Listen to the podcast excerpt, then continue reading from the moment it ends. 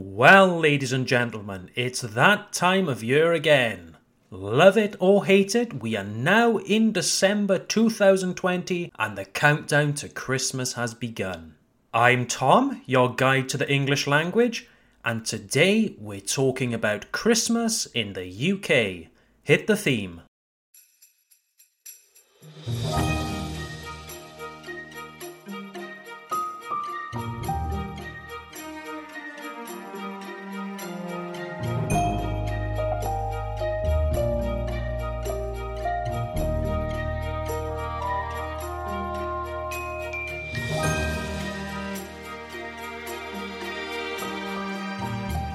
Hello there, everyone. Welcome to episode 2 of the Déclic Anglais podcast Christmas in the UK. N'oubliez pas que vous pouvez également suivre cet épisode avec une transcription. Cliquez sur le lien sur notre site internet déclicanglais.com slash podcast et choisissez podcast numéro 2, Christmas in the UK. I hope you're all well and that it isn't too cold wherever you are. Today, we're talking about British Christmas traditions, and soon Santa Claus will be coming to town. We are officially in the run up to Christmas. If you don't know this word, run up veut dire à l'approche de quelque chose, la période précédente. So we are in the run up to Christmas, the period that precedes the Christmas celebration. Like in France, the run up to Christmas is usually an excuse to have parties. We decorate our homes, towns, and cities with lights, we put up a Christmas tree, and it's common to hear Christmas carols all over. A Christmas carol is another word for a Christmas song. Most towns across the UK hold some sort of annual carol singing service where people gather to sing Christmas songs together. I love carol services. It really gets me into the Christmas mood. That and my favourite Christmas film, The Grinch That Stole Christmas. Now, let's talk about Christmas Eve. What and when is Christmas Eve? Eve, en français, veut dire la veille. So, Christmas Eve means la veille de Noël, the 24th of December. Whether you work on Christmas Eve or not, it really depends on your employer. This is because Christmas Eve is not a bank holiday, un jour férié. It's not a bank holiday in the UK. So all of the shops, cinemas, pubs, and restaurants are open. But if you are unfortunate enough to work on Christmas Eve, you will usually finish around lunchtime. It will be a half day, Afterwards, colleagues may go for a drink together, a little aperitif before returning home to their families. Yes, the English word for aperitif is aperitif. How people spend the evening really varies from family to family, but Christmas Eve isn't usually the main celebration. As you know, I live in Alsace in the east of France. Here in Alsace, many people exchange presents and gifts on Christmas Eve. Ladies and gentlemen, I am sorry to say that Father Christmas comes to Britain after he visits Alsace. We don't receive our presents until Christmas morning, that's to say, the morning of the 25th of December. Okay, so it's Christmas Day. Like in France, it's a day of goodwill, bienveillance, goodwill, and spending time with friends and family. And when we meet up with friends and family, what do we do?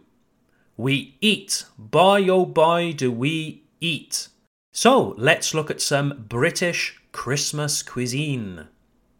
Now, my lovely listeners, if you are here with me today, I assume that you come from a French speaking background. I am therefore very aware of a widely held Gaulish prejudice that British cuisine is disgusting. Well, I will admit that for 364 days of the year, French cuisine may be a little bit better, but Christmas dinner in Britain is beautiful.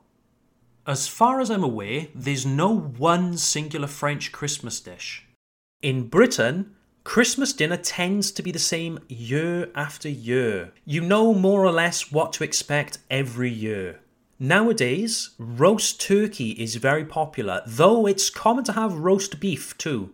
I personally prefer beef to turkey, roasted slowly for a long time so it's juicy and tender. And with that, you have all manner of vegetables potatoes, honey roasted parsnips, les panais rôtis au miel, carrots, and especially Brussels sprouts, les choux de Bruxelles, Brussels sprouts. I have no idea why, but in the UK, Brussels sprouts are usually associated with Christmas. And on the side, we may also have something called pigs in blankets, literally translated, des cochons dans des couvertures, pigs in blankets. You take small pork sausages, also known as cocktail sausages, then you wrap them up, en emballé, you wrap them up in bacon. It's meat plus more meat. It's pretty good if you like that kind of thing. For dessert, there's the famous or infamous plum pudding. You've probably heard about plum pudding already, but when I speak to people back home in Britain about Christmas desserts, I've never heard anyone say, Oh, I can't wait to eat plum pudding, or Oh, my favourite thing about Christmas dinner is plum pudding. I'm sure that plenty of people still love it, but it seems that in the 21st century, British tastes might be changing. In my family, we don't eat plum pudding at Christmas. And to be perfectly honest with you, I could take it or leave it. En français, sans plus, bof, ce n'est pas mon plat préféré. I could take it or leave it. So instead, I'll tell you about something that my mother makes on Christmas Day sticky toffee pudding. Sticky veut dire collant, toffee veut dire caramel. You make a very dense, compact cake using dates, brown sugar, maybe some chocolate too. Cover it in a rich caramel or toffee sauce and then serve it hot with a scoop of ice cream. Beautiful. Not good for your health, not good for your teeth or blood pressure, but it's okay once in a while. Another sweet thing we eat at Christmas time, which is essential, are mince pies. Wonderful little bites of Christmassy goodness, all wrapped up in pastry. They are sweet, sucré, and full of dried fruit, nuts, lemon, and orange zest, plus a little dash of alcohol like sherry or port. Mince in French usually means viande hachée, and traditionally this Christmas pie did have meat inside. Indeed, many modern recipes still include suet, le suif. Suet, c'est une espèce de graisse de bœuf. But if you're a vegetarian, don't worry, it's easy to find mince pies with no beef fat inside. You can eat mince pies hot or cold, with cream or without. Just be sure to have a good cup of tea. After dinner, we often pull on Christmas crackers, les pétards ou papillotes de Noël, small cylinders of paper with sweets and toys inside. Two people pull on them from either side, and with a loud pop, they open. Whoever has the largest piece of cracker in their hands wins the sweets or toys inside. Inside, they often come with a very bad joke. For example, who is Father Christmas' favourite singer? Elvis Presley. Get it? Elf comme lutin Noël, so Elvis Presley. Yes, yes, yes, I know. I did warn you, it's always a bad joke.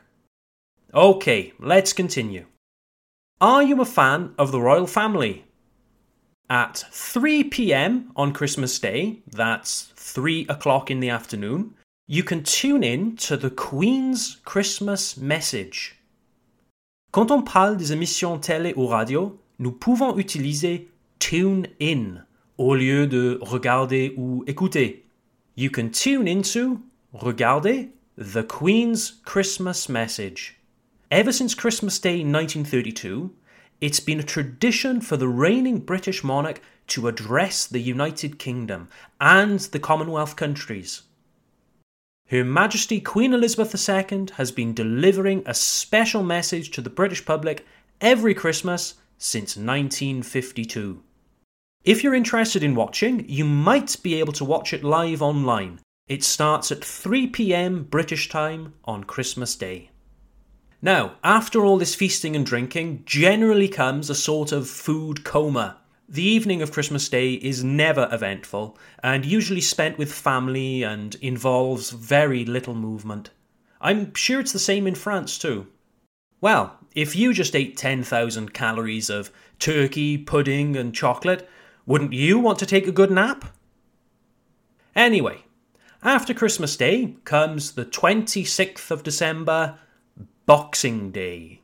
Boxing Day also known as St. Stephen's Day, la Saint Etienne.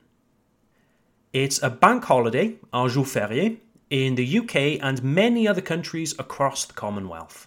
Why we call the 26th of December Boxing Day, I can't really tell you for certain. There are a few different stories. I can tell you that it has nothing to do with boxing, you know, fighting like Muhammad Ali.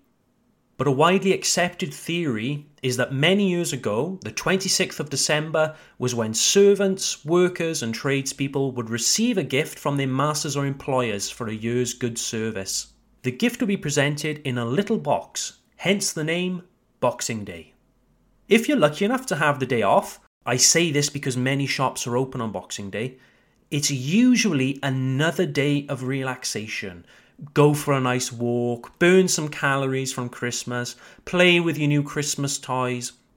On Boxing Day, we also eat one of my favourite meals Bubble and Squeak. Yes, Bubble and Squeak, a very bizarre name for what's actually a very simple dish. Bubble veut dire bulle, comme une bulle de savon. Squeak veut dire couinement, comme une souris. Yes, very strange, I know. But the meal itself is very good, and it's made entirely using leftovers from the day before. Leftovers veut dire les restes. Et pour mes auditrices, auditeurs en Alsace, pour vous, des rachtelets. So, step one for making bubble and squeak take your leftover vegetables from Christmas Day, your potatoes, broccoli, and carrots mash them up into a puree, but not too much. You don't want it too smooth. Then put it into a frying pan with oil and cook it like a pancake, like a galette. Wait until it goes golden brown underneath, but make sure that it doesn't burn. Then serve it with cold slices of yesterday's meat, a fried egg, maybe some of yesterday's gravy, la sauce, some gravy if you have any. Gorgeous. Well, there we have it. I think that's enough for one episode. I don't want to distract you too much from your Christmas shopping. Thank you very much for listening to episode 2 of the Déclic Anglais podcast. I hope you've enjoyed this episode and stay tuned for more episodes every Tuesday on declicanglais.com slash podcast. This podcast is also available on many popular platforms such as Spotify, SoundCloud, and Apple Podcasts. I look forward to seeing you next time. Bye for now.